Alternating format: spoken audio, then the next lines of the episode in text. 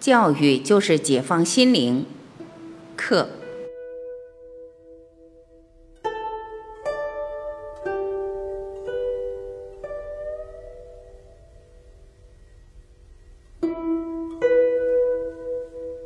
知识，积累知识不能通向智慧。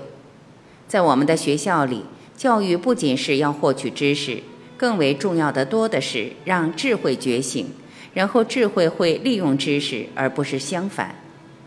让智慧觉醒是我们的重心。我们日常生活中的训练方法体系造成了一种习惯模式，一种重复活动，因而造成了一颗机械的心，知识的持续运动。无论它是多么的专业，都会使心陷入陈规，陷入一种狭隘的生活方式。学会去观察和理解知识的整个结构，就是唤醒智慧的开始。任何形式的传统，从宗教到学术，都必然会否定智慧。智慧是无限的，知识和传统一样，无论多么丰富，都是有限的。在学校里，习惯形成的内心机制是需要被观察的。在这样的观察中，智慧就会开始活跃起来。知识的结束就是智慧的开始。作为老师，你能否帮助学生和自己面对生活中出现的每一个问题？在学习中，既没有教育者，也没有被教育者，只有学习。在教授的过程中，文字并不重要。文字是知识传统，而那个正在发生的现在，则是全新的。学习，整个生命的活动就是学习，整个生命的活动就是学习，没有任何时间是没有学习的。每一个行动都是学习的活动，每一种关系都是学习。我们习惯于积累知识，并把它叫做学习，这在有限的范围内是必要的。但是这种限制会妨碍我们了解自己。知识在某种程度上是可以度量的，但学习中是没有度量的。学习活动就是纯粹的观察活动，而这种观察不会被局限在记忆的范围内。我们学习谋生，但我们从来没有生活过。谋生的能力占据了我们大部分的生命，我们几乎没时间做别的了。我们有时间闲聊、娱乐、游戏，但所有这些都不是生活。有一片叫做真实生活的巨大领域，它被完全忽视了。要学习生活的艺术，你需要有悠闲。悠闲是谋生压力的暂时缓解。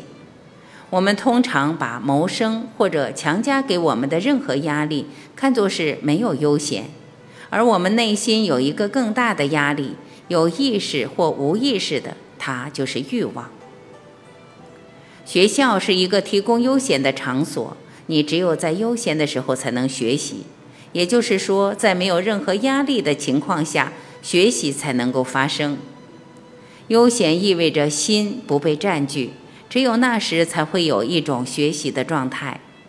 学校是学习的地方，不是积累知识的地方。只有一颗不被占据的心，才能够观察。自由的观察就是学习的活动，它把心从机械中解放出来。解放，教育就是要把心灵从自我的有限能量中解放出来。人类似乎拥有巨大的能量，他们曾经到达月球，登上地球上最高的山峰，他们将惊人的能量用于战争和武器。用于发展技术以及从事每日的工作。当你考虑所有这一切的时候，你会意识到这花费了多么惊人的能量。这些能量被用于研究外在的事物，但人类只用非常少的能量来探究自己的整个心理结构。我们需要能量，无论是外在还是内在，去行动或者完全静默。行动和无为都需要巨大的能量。我们将积极的能量用于战争、写作、外科手术及海下作业。无为需要比所谓积极的行动多得多的能量。积极的行动是控制、支持、逃避；无为是完全专注的观察。在观察中，那个被观察者会经历一个根本的转变。这个寂静的观察不仅需要身体的能量，而且需要一种深刻的心理能量。在完全寂静的观察，也就是无为中，不存在能量的消耗，因此能量是无限的。无为不是行动的反面，年复一年的每日工作确实是一种限制，这在目前的情况下或许是必要的。但是不工作，并不意味着你会拥有无限的能量。正是心灵的懈怠造成了能量的浪费，如同身体的懈怠一样。我们在每个领域的教育都在削弱这个能量。我们的生活方式，它是一种成为或不去成为的持续斗争，是能量的耗散。能量是超越时间和不可度量的，但我们的行为是可度量的。于是，我们把这个无限的能量降低到狭隘的自我界限之内。我们在教育中要做的，就是把心灵从自我中解放出来。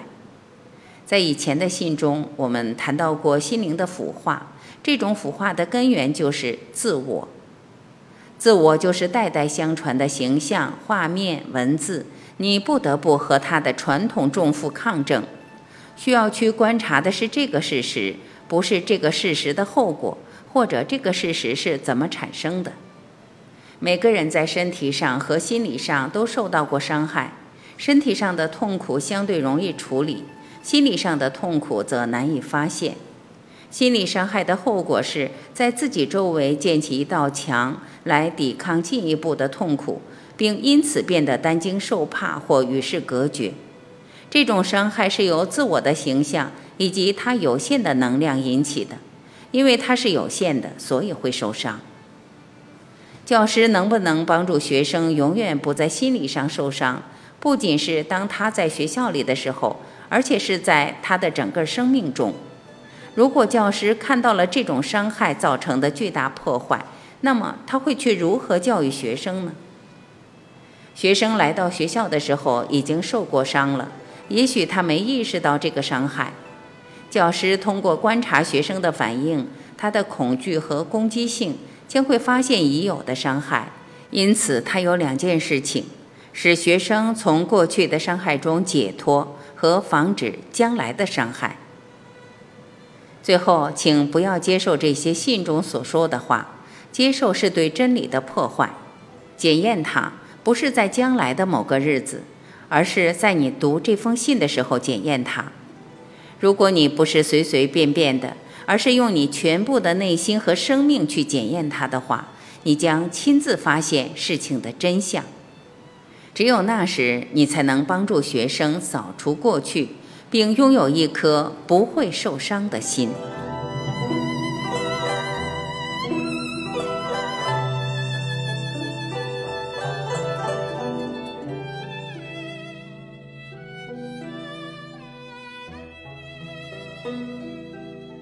感谢聆听，我是婉琪，再会。